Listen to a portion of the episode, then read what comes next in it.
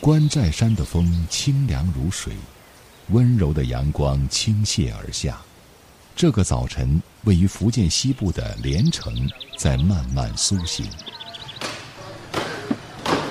老板娘，来来来，九门头来，买到买到漂亮的了，来牛舌粉，这点来，搁到这边来啊！对对对。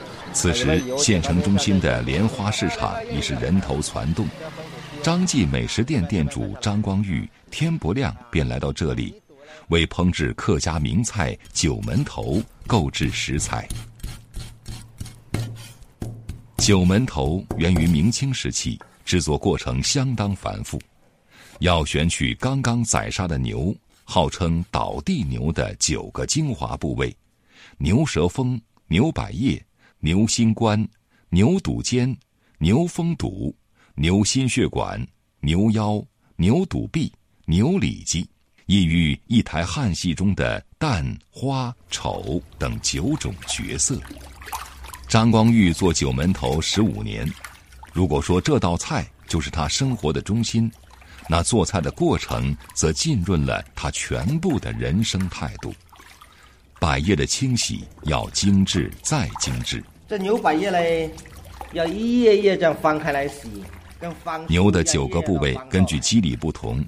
要如同工艺品般被悉心雕刻成花状、条状、片状、块状。一肚尖啦，就切花的，切到小块的正方形，零点三厘米、零点三厘米这样切，又不敢断掉，又还有丝在带住，好断丝呢。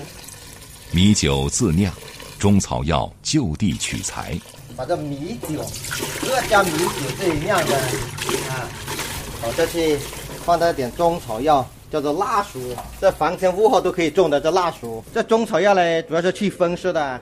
大火开锅，食材下锅的顺序绝对不能错。牛心啦，牛舌头啦，牛泥肚尖啦，啊，这先下。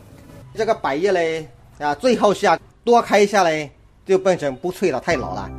在米酒草药汤中稍稍涮几分钟，九门头即可出锅，搭配葱姜末等佐料，红黄白绿。轻咬一口，鲜美脆嫩，萦绕唇齿舌尖。清朝光绪年间，福建名儒张鹏毅品尝了九门头后，写下诗句：“草里藏珠少人问，翠声嗦嗦隔山闻。”罗土清一直致力于研究客家文化，对九门头自然特别关注。这道菜呢，起自九个最活动的部位。所以它这个肉啊，吃起来呢，它很脆。这边有啊，杀的那边都听得到。人家把这道菜也给它起了名字，叫一盘酒脆。一口粗朴牛杂，一口清香米酒，全身的热量开始升腾。这一刻，时光仿佛停滞。明清时期，连城一带盛产木材和草纸，因水运发达，船工这一职业日渐兴盛。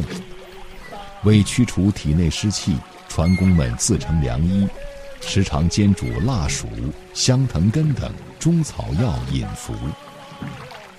后来有船工将便宜的牛杂加入草药汤和米酒涮煮，无心插柳。成就了九门头这道绝佳美味。罗土清说：“九门头其实最能代表客家简朴、新鲜、本真的饮食文化。它就是自种、自养、自采、自捞、自朴，还有它一个特点，在原汁原味的基础上追求我们叫做至味，就是最高那个味道。不过就地取材，新鲜纯粹。”使九门头成为名菜珍馐，也使他面临异地推广的困难。此前，张光玉计划在广州开分店，主打九门头，却一直未能成型。主要到外面去了，这食材难找，倒地黄油啊、辣薯啊、香藤根啊，啊，这个就难找。这九门头洗好，寄到别的地方去，它要搁那一天，那这个味道就差很多了。同样的问题也困扰着连城客家美食协会会长王金明。二零零四年，在北京举办的一次美食大赛上，由于用的是北京的食材，品评的专家们并不买账。就吃那个牛百叶，其实牛百叶不脆，就很多人就不吃。就这个中国名菜呀，九门头啊，很多人就不理解。让他最感失落的是，受食材所限，一些外地的客家菜饭店甚至把九门头的九种部位简化成了三种。老板，大老板，喂，好，好，好，好，好。而即便在连城，九门头的味道也有了变化。七十多岁的老食客黄坚，几乎每天早晨都要来一份九门头。对这份变化最有体会。我们过去的时候，那我们是完全是我们土生土长的这个东西，除了盐巴，小时候吃的是在那个味道，真正的是叫原汁原味。现在的话有点加工了。为了保持口感脆嫩，传统的九门头是作为早餐食用的。然而，随着生活节奏的加快，罗土清介绍说。在连城，越来越多的年轻人早餐更钟情于港式快餐。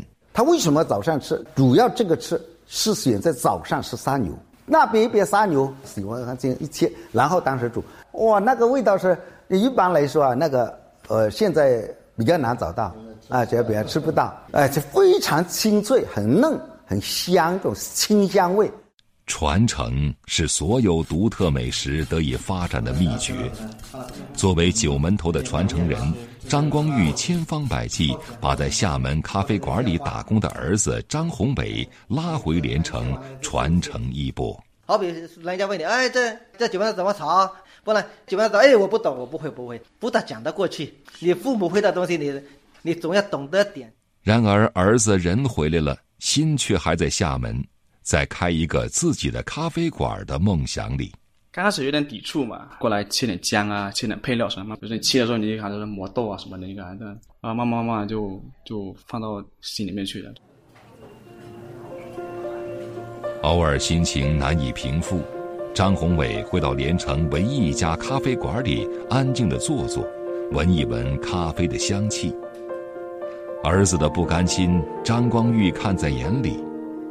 他不知道儿子的梦想有没有可能重新生发，也不知道制作九门头的手艺能否传承。